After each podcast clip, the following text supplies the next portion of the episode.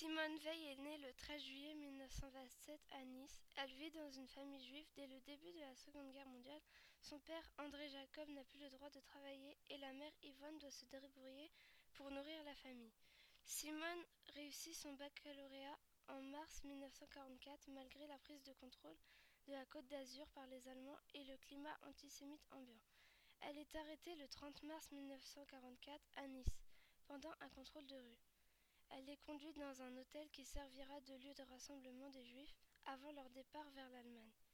Plus tard, sa famille se fera aussi arrêter. Simone est envoyée au camp de Drancy, tandis que son père et son frère partent pour la Lituanie, d'où ils ne reviendront jamais. Simone quitte Drancy par le convoi numéro 71 avec sa mère et une de ses deux sœurs. Un prisonnier français lui conseillera de faire croire qu'elle a 18 ans, ce qui lui épargnera l'extermination.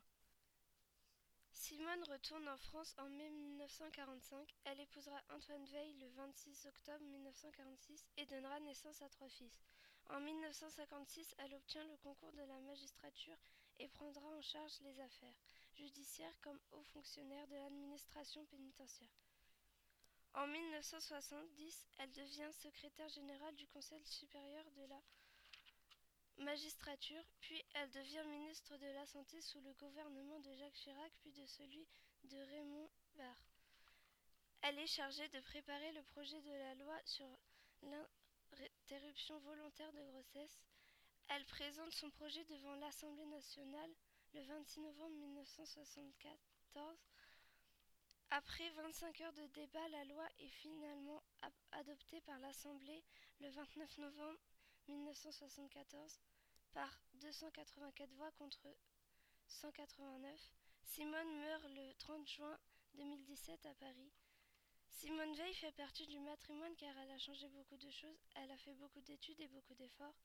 Elle soutient les femmes malgré son triste passé et elle a réussi à faire ce qu'elle voulait et à créer une loi pour les femmes. Simone Veil est, est au Panthéon, ce qui nous prouve une fois de plus qu'elle a fait, elle fait bien partie du matrimoine.